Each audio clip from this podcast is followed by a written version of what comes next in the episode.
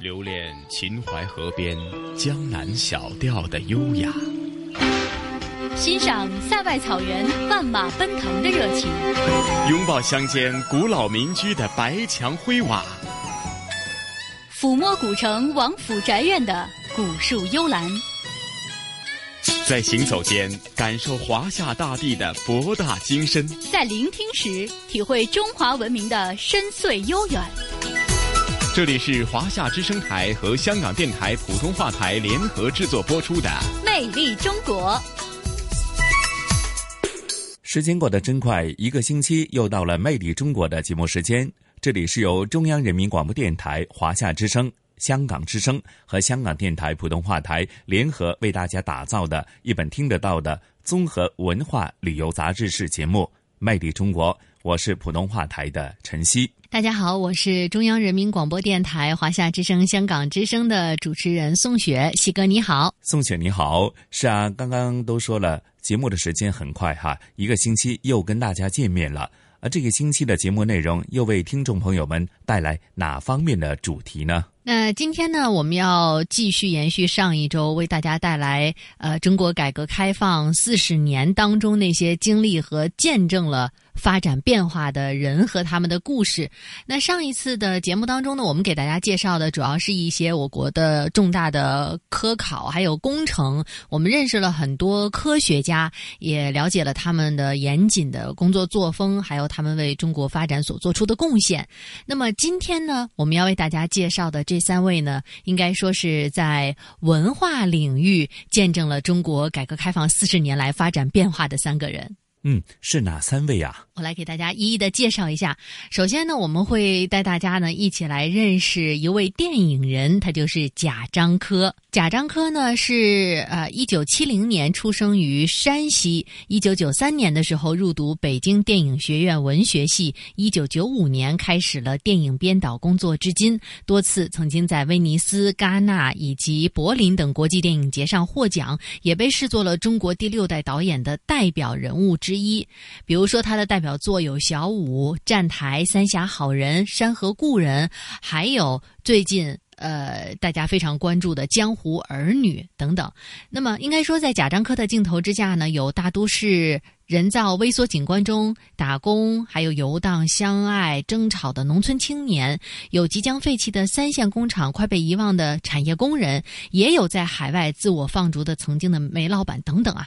有人说呢，他专门去拍底层的人物、边缘的人物，但是他自己其实是不认同的。他说自己的努力其实恰恰相反，他拍的是普通中国人在时代变革当中的获得、失去。和选择，所以在节目当中呢，我们将来听贾樟柯说一说，他是我的时代，一直在吸引我。是的，的确，对于贾樟柯呢，我相信很多听众朋友们对他的了解呢，或许从他的作品当中，我们感受的是，就好像他自己所讲的哈，他拍的是普通的老百姓。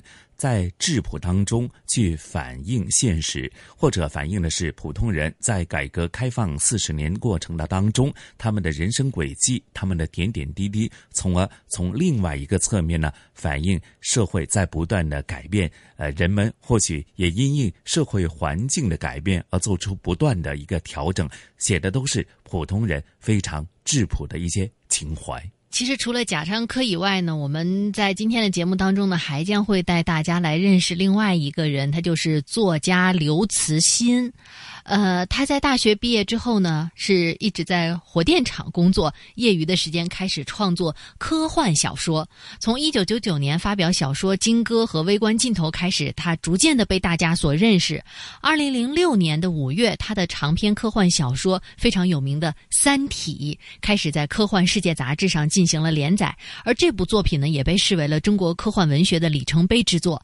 在二零一五年的八月二十三号，凭借《三体》，刘慈欣获。得了第七十三届世界科幻大会颁发的雨果奖最佳长篇小说奖，而这也是亚洲第一次获奖。也有人评价说，刘慈欣以一人之力将中国的科幻推上了世界的高度。嗯，的确不简单哈。那稍后我们就欣赏一下他的心路历程。那接着下来还要介绍哪一位呃平凡人当中，他见证的是时代的变迁，改革开放四十年的一个见证呢？嗯，应该说呢，在这个改革开放的四十年当中，如果说文化领域有很多翻天覆地的变化，除了我们刚才讲到的文学、电影领域，其实和呃大家日常生活当中非常。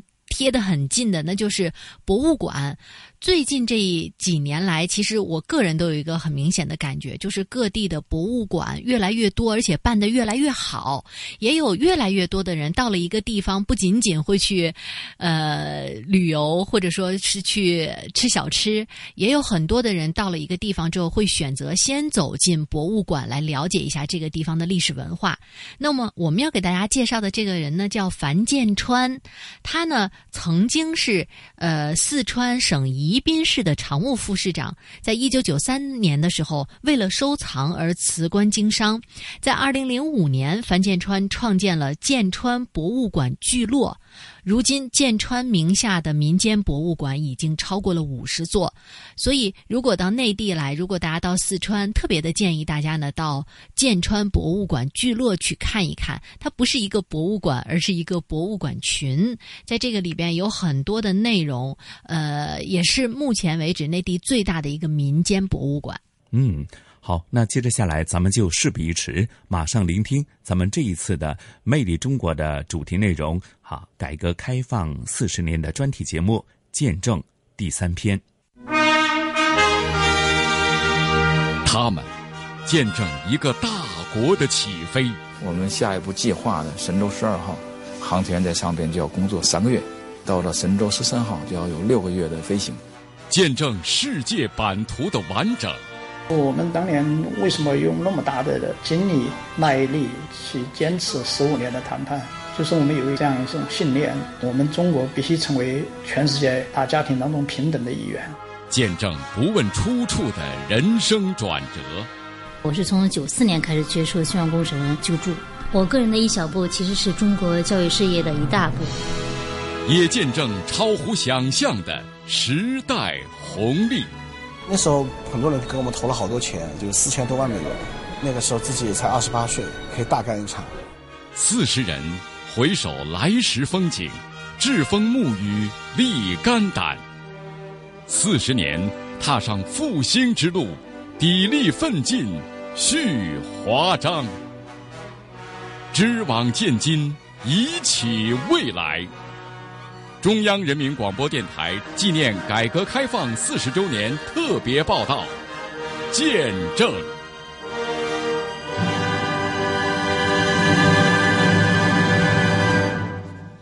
Jia Tianke is known as one of the leading figures in the so-called sixth generation of Chinese filmmakers. 贾樟柯是戛纳电影节常客，这是其作品第五次入围电影节主竞赛单元。我只是一个与时代平行的讲述者，在拍摄你我身处的这个迅速变换的时代。贾樟柯，一九七零年生于山西汾阳，一九九三年入读北京电影学院文学系，一九九五年开始电影编导工作至今，多次在威尼斯、戛纳、柏林等国际电影节获奖。被视作中国第六代导演的代表人物之一，在职业生涯若隐若现、起起落落间，他的作品一直着力展现社会变迁中不同个体的命运和情感，被认为是理解中国的一种特殊方式。你要说见证者呢，我确实比较合适，因为我改革开放我八岁，然后到现在四十年，我四十八岁，贯穿了我整个成长过程。作为一个中国人，确实是在这个变革中生活的。一九七八年，贾樟柯八岁，上小学一年级，父亲在县城中学当语文老师，母亲在糖业烟酒公司当售货员。这是县城里一个标准的市民家庭，称不上贫寒，可也不宽裕。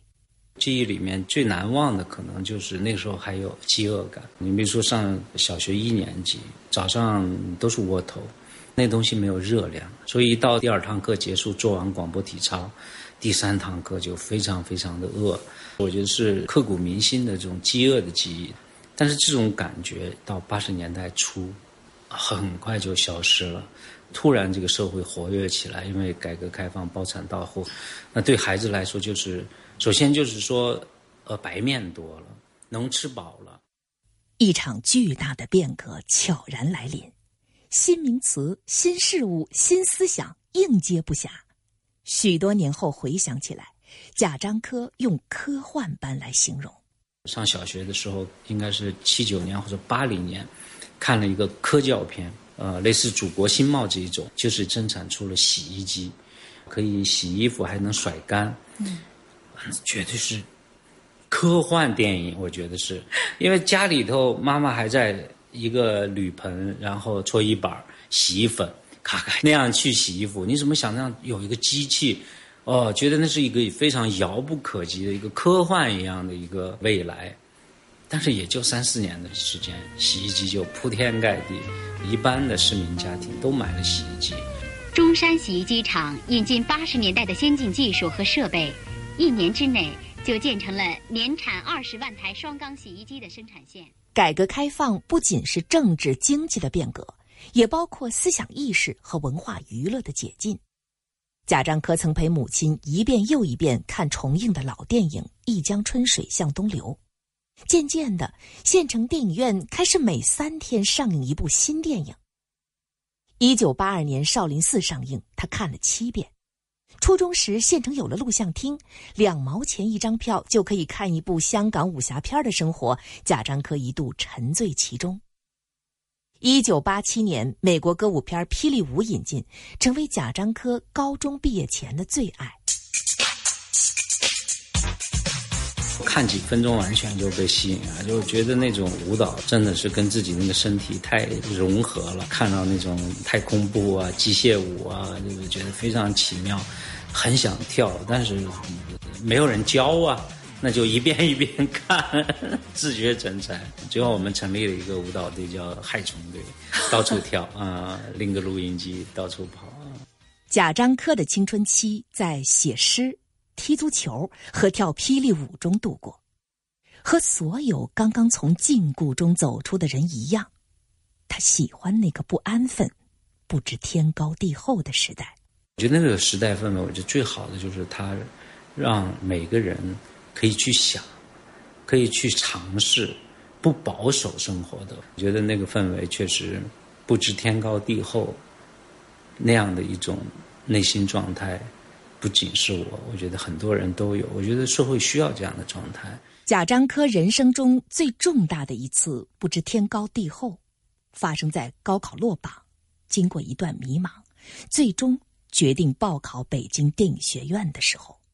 我打电话到我父亲的单位，我跟他说我不想学美术了，我要这个准备考电影学院。然后我父亲撂下电话，过了几个小时就来了，他看这孩子怎么着了啊？这孩子是不是生病了？那是九一九二年的事儿。那个时候在县城里面，一个孩子想从事电影工作，对于我们父母那一辈来说，他就不知道你哪来这个想法。嗯，确实就是不知天高地厚。连考三年。二十三岁的小镇青年贾樟柯终于进入北京电影学院，那是一九九三年，中国的电影行业已经不像他迷上电影的时候那样火热。我在学电影的时候，其实是中国电影工业最难的时候。那个时候呢，原来传统的电影院呢倒闭的很厉害啊。拿我分享来说，我们几个电影院，一个当时变成了卖家具的，一个变成了超市。整个县城电影院就消失了。不过变革中也蕴含着前所未有的机会。那过去我们的电影只有十六个国营的电影制片厂，电影它是要用钱拍的呀，没钱你怎么拍啊？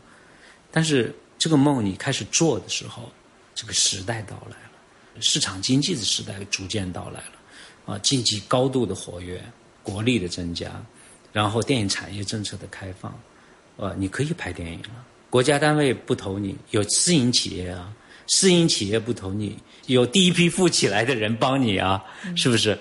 所以我觉得确实是一个时代的产物啊，这种个人的梦想、个人的想法、个人的愿望，它正好跟整个社会、整个国家的社会氛围、经济条件相吻合，所以就变成了一个导演，拍到现在。所以我一直讲，我觉得我自己是市场经济的产物，嗯，没有市场经济，没有我们这些导演。因为我发现，在我的生活过程中，在我的生命里面，我觉得，特别是在这七十年代末开始的这场变革里面，事实上有非常严肃的主题，是需要用严肃的方法去表现它。什么是严肃的方法呢？首先是诚实的生命体验，它是扎根于一个个体的一个实实在在的切肤之痛的这样一种生命体验。我觉得我应该把我最。最切肤之痛的东西讲出来。欢迎您来到埃菲尔铁塔，请按顺时针游览。贾樟柯的镜头下，有大都市人造微缩景观中打工、游荡、相爱、争吵的农村青年，有即将废弃的三线工厂、快被遗忘的产业工人，有在海外自我放逐的曾经的煤老板。有人说他专门拍底层人物、边缘人群，他不认同。他说自己的努力恰恰相反，他拍的是普通中国人在时代变革中的获得、失去和选择。因为我最熟悉的生活是县城，是城乡交接部，跟大的都会不一样，跟农村也不一样，衔接着那么多的人口，是那么好的一个切入点。在我们的荧幕上基本上没有，那我我觉得，哎，我应该去拍这个东西。我想写失败者，因为在一个激荡的年代，总要弄潮儿嘛。但是对于大众来说，总有一部分是实现不了理想，或者说甚至背离理想的人。我觉得就是普罗大众在这个年代承受了什么，他们的爱与希望是什么。作为近二十年来国际电影节上最常见的中国面孔之一，贾樟柯向世界展示他眼中的中国，也观察到世界看中国的眼光。从过去看想象中的中国，变成了看现实中的中国。这些电影某种程度上让人们能够理解中国正在发生什么，也经过一个阶段，就是逐渐的中国人在想什么。从当初十六家国营电影制片厂，到今天两千家民营电影公司，从没有票房统计到全球票房第二，中国电影四十年间走过低谷，又迸发生机。二零一八年一季度，中国电影市场创造两百亿元的票房，创下了全球单一国家季度票房最高纪录，也是首次成为世界第一。这个第一当然不代表质量和影响力，但至少体现了丰富和活力。我觉得真的非常可贵，是在于包括我在内的很多导演，恰好是在这变革的四十年，我们拥有了拍摄电影的机会。这么多导演一起同步的，把这四十年的变化心路历程，通过电影的方法留了下来。多少年之后，我们是有迹可循的。这些丰富的影像留给后人，留给民族。这四十年有扎实的影像记录。因为我们这四十年始终是激荡的，始终是不平静的，它一直席卷到今天，所以我没有停下来。从第一部电影一直到最新的《江湖》，这个背景都是这个变革啊，因为它是我的时代，我没有选择，就是它一直还在吸引我。就是目不转睛的感受变革中的自我。每一个好的时代，都是能给人梦想、成就人梦想的时代，激发起人们的对自我的想象力，能让你成为你想成为的人，这就是一个好的时代。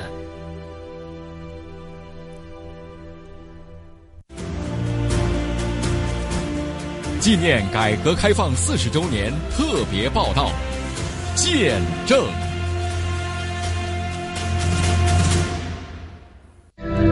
在这个极其广袤的宇宙中，我们人类所处的地位似乎微不足道，因此我们试图理解这一切的含义。并且了解我们在宇宙中的角色。今年四川高考语文科目考试结束后，考生说，其中有阅读题材料节选于刘慈欣的小说《危就在那次漫长的日落中，我出生。黄昏并不意味着黑暗，地球发动机把整个北半球照得通明。地球发动机安装在亚洲和美洲大陆上，因为。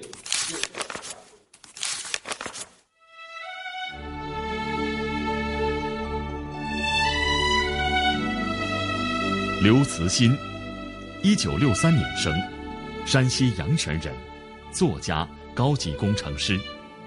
他大学毕业后在火电厂工作，业余时间开始创作科幻小说。从一九九九年发表小说《金戈》和《微观尽头》开始，他逐渐为人们所知。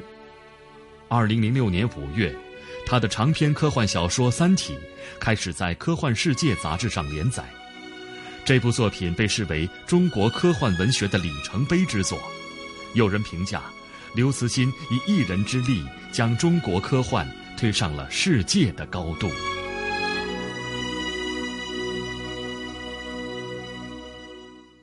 刘慈欣至今记得家里那本繁体竖版的旧书，那是法国作家儒勒·凡尔纳的《地心游记》。读初中的刘慈欣在附近的箱子里发现了这本书。一口气读完之后，他依然沉浸于小说里的地心世界。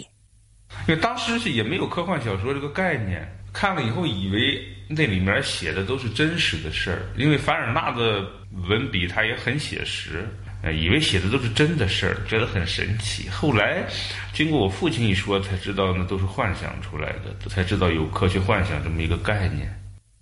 没人料到，好奇的种子。竟因此从少年的心中破土而出，又长成大树。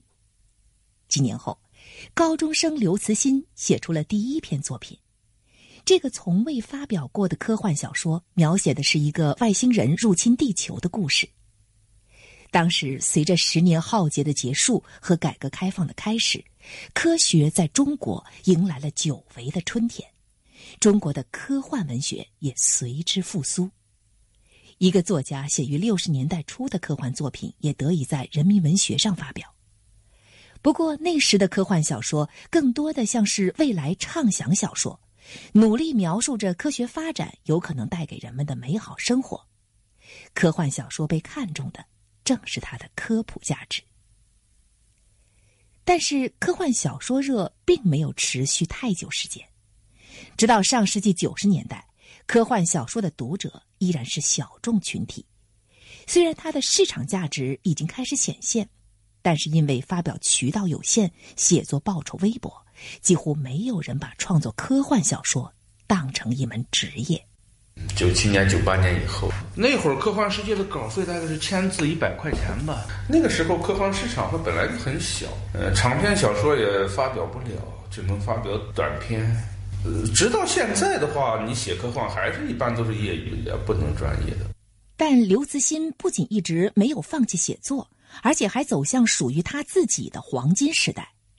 从一九九九年起，刘慈欣进入高产期，连续八年收获中国科幻银河奖。他的笔下兼有浪漫主义情怀与重工业色彩。在时间与空间的尺度中任意驰骋，却几乎从未在细节上失真。科幻小说的细节，它和现实主义文学确实有一个不一样的地方，它都是一些超现实的细节。科幻小说中的很多东西，它只存在于作家的想象中间。你写那么两个字读者也想象不出它是什么什么样的，所以就需要你去描述它。这个确实是比较困难的一件事。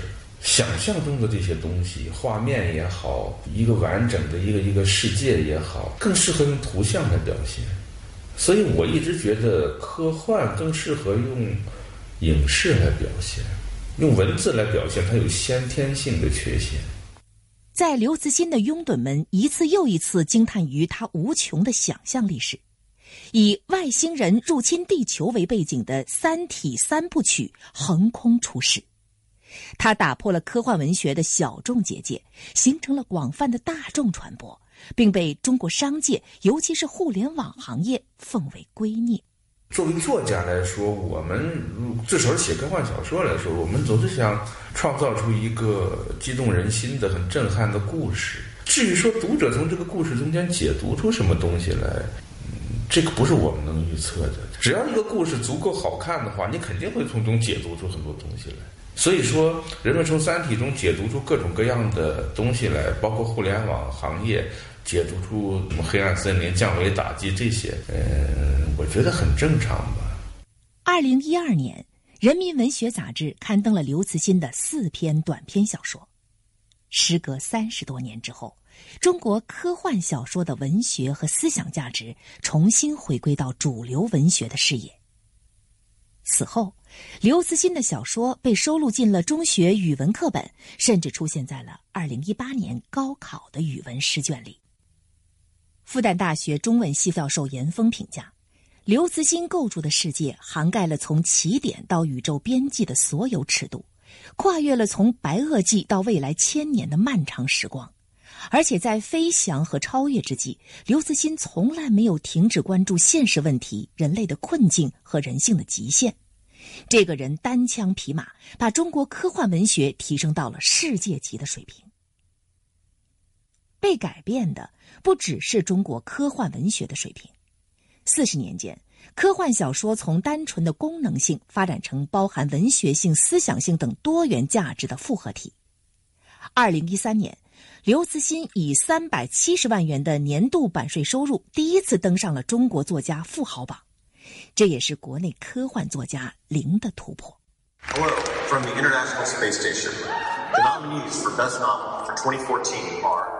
二零一五年八月，《三体》获第七十三届雨果奖最佳长篇小说奖，这是亚洲人首次获得这个公认最具权威与影响的世界性科幻大奖。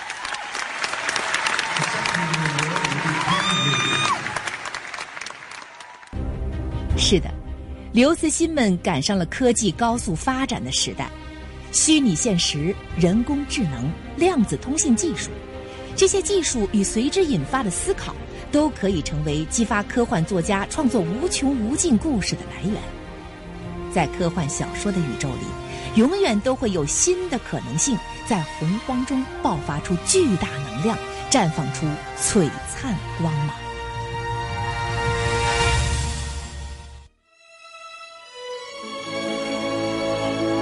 呃，我认为随着技术的发展。人类能够逐步解决我们所面临的各种问题，这种乐观是一种理性的乐观。我们的未来面临着各种各样的陷阱，人类要有光明的未来，它取决于我们每走一步的正确选择。只要我们的技术能保持持续的进步，我们就能够有很大的可能去得到一个光明的未来。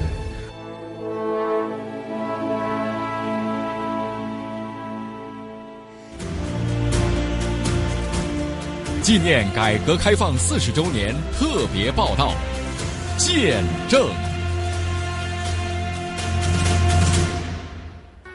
二零零八年清明，三十八名当年的抗战老兵来到剑川博物馆，凭吊故去的战友，留下他们的手印。迄今为止，剑川博物馆已经收集了大约四千名抗战老兵的手印。我那年十六岁，我母亲呢，南京大屠杀被屠杀的，学校这次就已经被日本占领了，生活没出路，各自都给烧光了。我们都是慢着脚的，不让脚的知道，我就跑到部队去。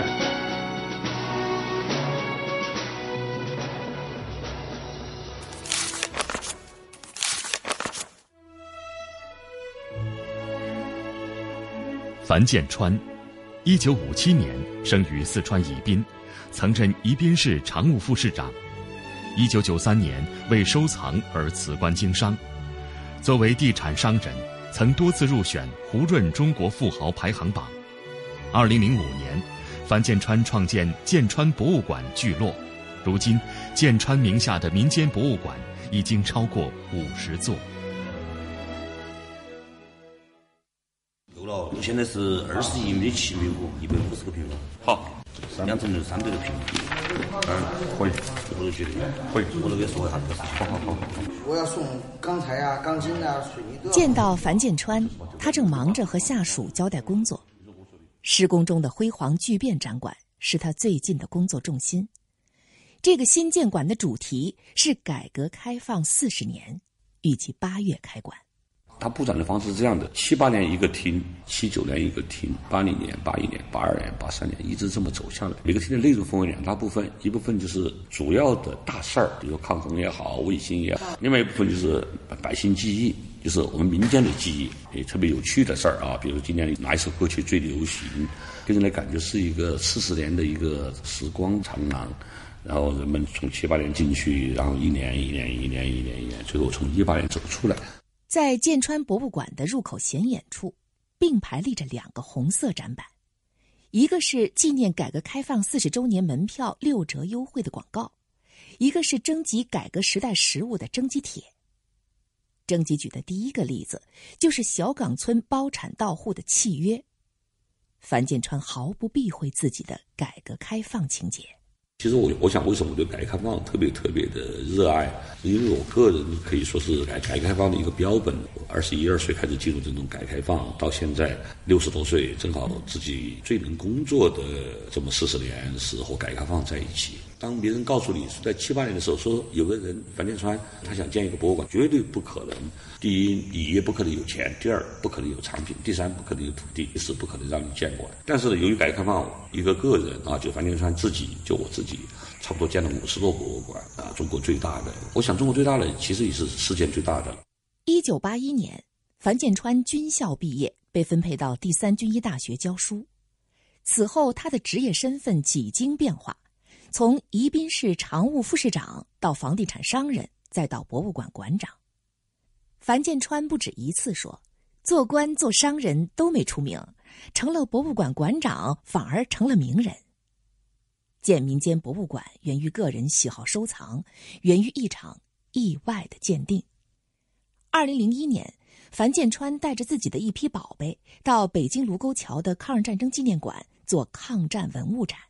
我记得很清楚，展览的时候，忽然就得到国家文物局的很多专家就来看，看了以后突然就通知说，展览完结束的时候说，樊先生你能不能别走，让我们给你鉴定一下。我就在想，我一个民间收藏会有什么珍贵文物呢？我说好啊，鉴定啊，你们鉴定嘛。结果那次鉴定把我吓坏了，那次鉴定一下就鉴定了，哦，十四件，十四件国家一级文物。还记得那里面十四件当中比较。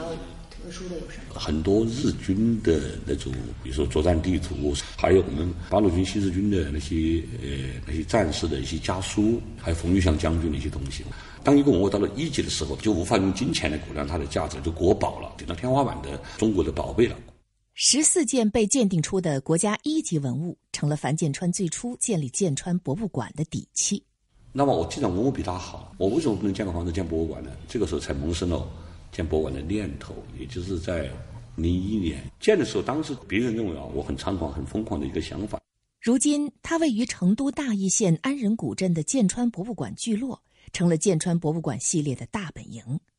抗战系列、民俗系列、红色系列，每个博物馆都有几样明星展品。五百亩土地上，林林总总，一共有三十多座不同主题的展馆。算上全国各地他参与合作建立的展馆，建川旗下展馆已经超过五十座。从设计到陈设，樊建川都亲力亲为。还得靠我去做这件事儿，是因为做策划需要我去组织起大纲，需要我去做这个陈列的方案，需要我去，就是这个它是一种没有一种规范的，没有流水线，对，甚至没有一个流程，它会发生很多意想不到的。他做出来这个工作是个手工活儿，不可复制。对，随时出现一些意外，你能马上去进行修补。建一百个博物馆，这是樊建川的人生目标。做一百座博物馆，也就是说，现在欠账还是很多的，很巨大的欠账，就是还差五十座。建个博物馆其实很难的，但是我还是想建一百个座博物馆。建成一百个博物馆，然后捐给国家。二零零七年，樊建川签了法律文书。让妻子签了字，请律师做了公证。建川博物馆的土地、展馆，包括几百件国家一级文物在内，将来都捐给国家。每一个题材它都会反映一个时代的东西，它都会凝固。比如说长城，它是凝固的；故宫它是凝固的；武后祠是凝固的。那么建川博物馆就是二十世纪或者二十一世纪这个改革开放交替时代的一个成果，它就会凝固在这儿。所以捐给国家的最大的好处就是它能够稳固的传承下去，最终它就会成为一个永久的一个人类文明或者文化的一个凝结的这么一个根据地。既然终将捐给国家，现在为何不走寻常路，自己花那么大的心力，一个一个亲自建馆？民间博物馆走的到底是一条怎样的道路？樊建川不止一次面对这样的疑问。我做这个民间博物馆呢，很大的程度是做国家做不了的事儿。我们有产品，有这种资金，有这种冲动，有这种创作热情。对民族来讲，办博物馆总归是好事儿，民间收藏总是好事儿。去年三月，国家文物局印发了《国家文物事业发展“十三五”规划》，鼓励民间合法收藏文物，提升社会文物管理服务水平。现在，全国的民营博物馆已经超过八百家，开馆越发密集，藏品却良莠不齐。樊建川说：“此时需要政府出手。任何一个民间博物馆开馆，政府不是光光给他一纸批文啊，说看你有没有房子，有没有资金。”有没有雇的工作人员？你首先得去看他东西是不是真的？我觉得这个是最重要的。建川博物馆的规模扩大，先前投入的大笔资金来自房地产经营的积累，现在也面临诸多难题。现在的时候呢，我变得有名了，变得有品牌了，但是变得没钱了。我还要克服另外一个问题，就是克服我的资金问题。今年六月十八号，建川博物馆在重庆的八个分馆同步开馆。樊建川把六十九件国家一级文物安放在那里。就像我重庆这个馆，其实给重庆政府合作的，就是是我来主导，呃，我来经营，我来管理设计，哦，甚至我还出一部分钱。但是重庆政府提供了土地，提供了这么一个场所，政府合作成了新的路径。从山东台儿庄到云南龙陵松山战役遗址。从上海的抗战遗址到绵阳梓潼的两弹城，樊建川评价自己的政府合作作品百发百中。他直言，订单越来越多，怎么分配时间精力都是要琢磨的事儿。但一百个博物馆一定要建成。习总书记讲了一个中国梦的问题，我觉得更重要的中国梦还是我们十四亿中国人每个人自己的梦。我这个中国梦就是比较特殊一点，就是我的梦就是建一百个博物馆。华夏历史，皇帝结婚和老百姓不一样，就是要举行一次册立典礼，表明他是皇后的身份的。聆听东方神韵。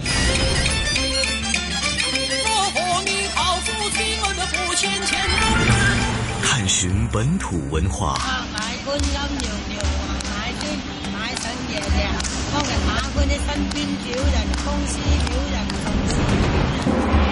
乘船瑰丽宝藏。凉风有信呢，秋月无边。遗产要活化，要把它重新运用，才是遗产。穿越古今，感悟人文。魅力中国，每个星期天中午十二点，让魅力更美丽。好的，欢迎回来，这里依然是来自于中央人民广播电台华夏之声、香港之声以及香港电台普通话台为大家联合送出的《魅力中国》。大家好，我是中央人民广播电台的主持人宋雪。听众朋友们，大家好，我是来自香港电台普通话台的节目主持陈曦。哎呀，宋雪啊，的确，刚刚呃，在呃我们的专题节目啊。啊，见证过程当中呢，是见证了三位呢，在文化呃，可以说是在文化领域方面的一个见证人。的确，从他们所经历的一些，无论是他们自己的心路历程、人生轨迹，还是说他们的所见所闻呢，其实也是从另外一个侧面呢，反映了改革开放四十年所带来的翻天覆地的一个变化啊。的确是这样。其实说到这儿呢，还想跟大家介绍的，就是我们刚刚节目当中最后听到的，呃，樊建川的建川博物馆聚落啊。那么他呢，节目里也说到，现在的一个工作重心呢，就是一个主题为改革开放四十周年的新的馆，预计呢会在八月份开馆。如果大家感兴趣的话呢，可以去看一看。嗯，接着下来就是介绍咱们今天的香港故事的主题内容。那同事雨波和嘉宾主持，来自中国旅游出版社的副总编辑一哥陈一年呢，继续和大家在大馆走一走、逛一逛哈。那在上星期已经提及了，大馆呢就是前中区警署改建而成的一个呃具有非常厚重的人文历史的一个地方。那其实对于呃这个改建保育过的这个大馆呢。都有哪些内容呢？那包括说大馆的当代艺术馆都有哪些具体的特色，以及赛马会立方又有哪些自己独特的风格呢？那接着下来啊，咱们也事不宜迟，聆听同事雨波和一哥的一个呃，带大家去走一走、逛一逛的一个大馆的第二集主要内容。那接着下来，咱们走进今天的香港故事，好吗？好的。各位乘客注意，往中环列車即將到站，線。傳統現代相映成辉，中西文化共冶一炉，东方之珠，动感之都，香港故事。香港故事。欢迎来到香港故事节目时间。节目当中，雨波非常高兴请来香港中国旅游杂志副总编辑陈一年一哥，你好，你好，大家好。繼續我们的大馆之旅啊！大馆是一个古建筑群，就是历史建筑群。那么经过保育和活化之后呢，展现了新的功能，在今年五月开放的哈。呃，现在活化利用就产生了一个啊崭新的名字，就是叫做大馆古迹艺术馆。嗯啊，你让你啊马上可以想到它是古迹，又是个艺术馆啊。嗯呃，而我们啊走进这个啊大馆啊，就是从这两方面去感受它啊。嗯。呃，从什么时候开始呢？就是五月二十五号。嗯。五月二十五号呢，就举行了很隆重的一个开幕仪式啊。这个呃仪式里边呢，你你你感觉到是很新鲜的这种感觉啊。就是呃，我们特首也参加这个开幕式。嗯。呃，当时呢，呃。進行了一系列的表演啊，来，呃，有不少是外国的团体来呢，嗯，因为呃参与的的的呃团体呢，呃当时正好是法国节啊，嗯。啊，正在五月，五月叫做法国节，对，呃，法国的艺术团体来演出，嗯。啊，另外呢，呃，在这个开幕期间啊，我说的期间一直到，呃，就是整整一个月。哦，我都把它看成是开幕期间啊，嗯，因为呢，一系列最热闹、最最，呃新奇的一些活动，就是在这个时候，嗯。啊，呃，每天晚上啊，都会有一个呃灯光投影的汇演，嗯嗯，啊，就是在这个大馆的主要建筑啊。當時這種啊、呃，這個燈光投影啊，嗯，就是投射在呃整个大馆最大的一座建筑——营房大楼嗯。的墙。啊。因为它是爱德华式哈，那么所以它有一些凹凸立面啊，呃，很多细节。那么这种灯光投影呢，我们就称之为光雕了啊，就是光线雕刻。你在一个呃立体的建筑上啊，嗯，又产生了很有情节、很有故事情节，呃，又很有艺术性的一一种变化。这个需要建筑物本身的一个特色来配合它啊。呃，它也做了一些呃一些解决方案啊，就是譬如有些凹凸太大的呢，它就会加上。上一一块屏幕哦。啊，就是其实的不影响这个建筑的，它是在后方啊，就是这个呃，这里有有呃一些长廊啊，就是每一层楼都有长廊啊，就是这这种拱廊呢，呃，它在呃柱子后边加一层幕，嗯，结果投射出来的那种呃影像呢，还是你感覺。不是不是很破碎的啊，就是很整体的一种感觉。哦、嗯，我去看了两次。啊，呃，很好，就是有特色的啊，就呃，可能是呃，整个开放期间呐，嗯，呃，最热闹的就是在晚上啊，这个光雕的投影啊，对对啊，视觉效果非常抢眼的，嗯，这个一直就是呃，整整一个月啊，每天晚上都有啊，有的晚上是分两场啊，嗯，哎，这样是呃挺好的，晚上还有一些呃文艺团体啊，也是各国都有啊。呃，每天晚上不同啊，这样有一些呃自己表演的节目啊，有些有有音乐的啊，有也也有一些别的一些小小剧的啊。嗯，以后我们还很期待它有一些新的东西出现。嗯嗯，哎，现在很多的人呢聚焦在两个方面啊，嗯，也一个就是呃进到这个呃大馆里边要看建筑啊，因为这些建筑呢在过去啊这个。公检法部门呢，不是随便能进的。对对对，很多人真是一眼都没看过，只能就看它外边啊，就是外观啊。你真是进到里边，究一些东西。现在呢，你进到这儿啊，就是从呃从早到晚，你都可以啊一座一座楼，甚至一间一间房的去看。有很多细节以前从来没有见识过的，现在可以去摸到啊，去看到，嗯啊，去记录下来，嗯嗯。而这些大楼呢，啊，现在开放的有十六座，呃，它总共有二十七座，有一些呢还在整修中啊，比如这个原来的中央裁判司署，嗯，啊，现在还在建，还还还在修整，修整啊，就还没开放啊。而呃，这个中央警署还有玉作利监狱的。大部分的楼房呢就已经开放，但不过他们已经活化利用成为不同的用途。啊。啊，譬如呃警察总部啊，警察总部主要是展览用途。啊。啊，里边当然也有商店，也有一些呃有咖啡馆、有茶馆啊，呃还有图书馆啊啊，就是书店。哦，书店啊呃，总之也它又有很文化味道，同时呢呃它的展览里边呢。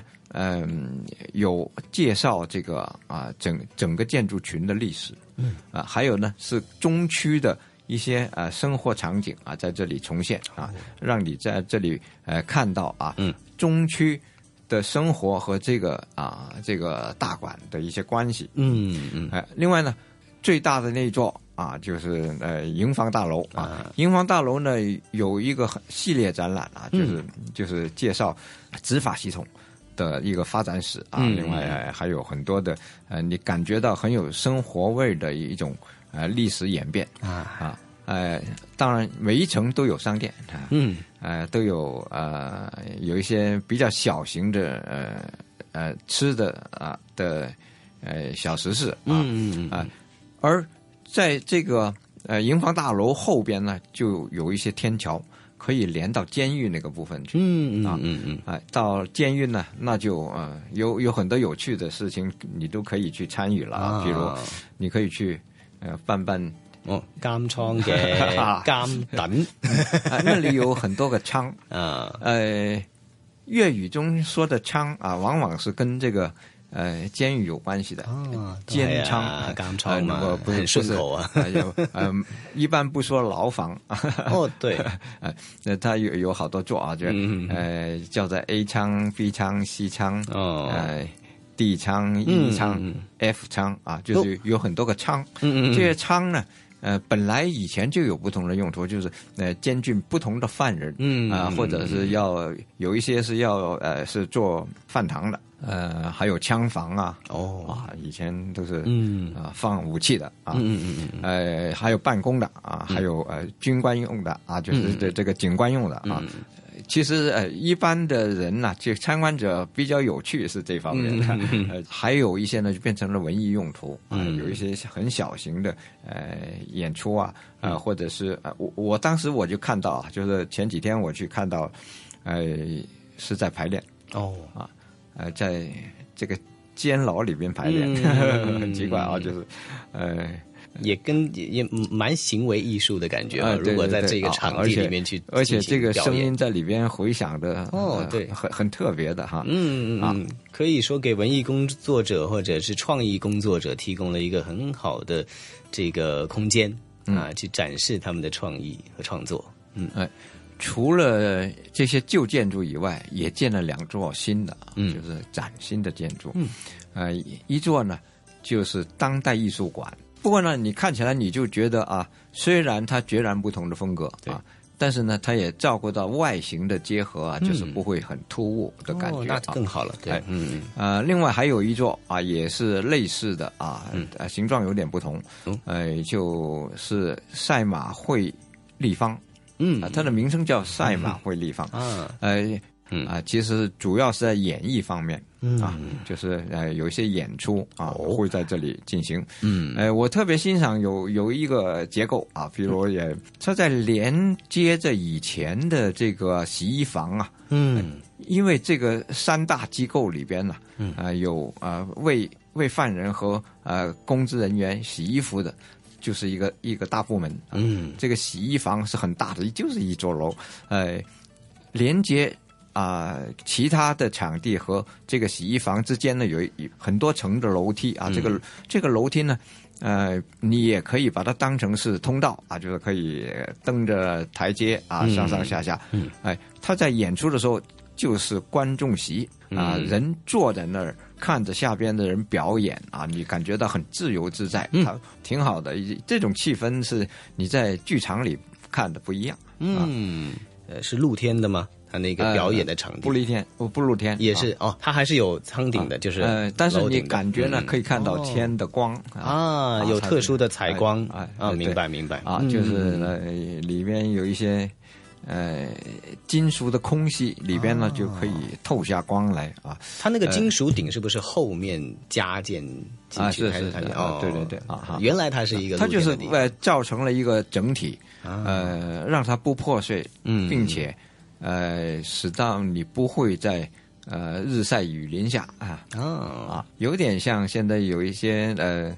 像高铁的高铁站、的车站一些的设计啊，这这种啊金属顶看到非常好。对一些的，尤其是像古典或者现代的这个音乐艺术啊，很适合在这里啊做一些演出。对一些一些小小剧啊，嗯，实际上它是承接了啊，就是呃现代真的和古典的东西。嗯，你看洗衣房本身是旧建筑，嗯。哎，那我觉得像电台呀、电视台呀 都很适合哈。有机会他可以去那边。希望啊，香港电台以后利用这个空间，我们做些什么事啊？啊，应该有一些新的这个火花可以迸发出来哈。也 就是大馆古迹艺术馆哈。那么这一集的香港故事呢，有一个声音导航参观了一下，等于是哈，去想象了一下那个空间。不过我们很有机会啊，希望这个在香港本地的市民也好，或者是来到香港旅游的游客朋友们。好啊，要把这一个 item 这个项目放到你的行程里面去，欣赏一下由旧中区警署以及它的周边建筑群一起活化出来的大馆啊！这一集香港故事，谢谢一哥介绍。这里是华夏之声台和香港电台普通话台联合制作播出的《魅力中国》。哎呀，宋雪啊，节目的时间过得真快哈！在聆听了今天香港故事的主题内容之后啊，咱们今天《魅力中国》的节目时间很快又得跟听众朋友们说再见了。嗯，是的。不过呢，没有关系，在下一周的《魅力中国》节目当中呢，我们依然会给大家带来非常精彩的内容，非常值得期待。嗯，所以宋雪和晨曦约定大家下星期同样的《魅力中国》的节目时间，约定您了，不见不散。不见不散。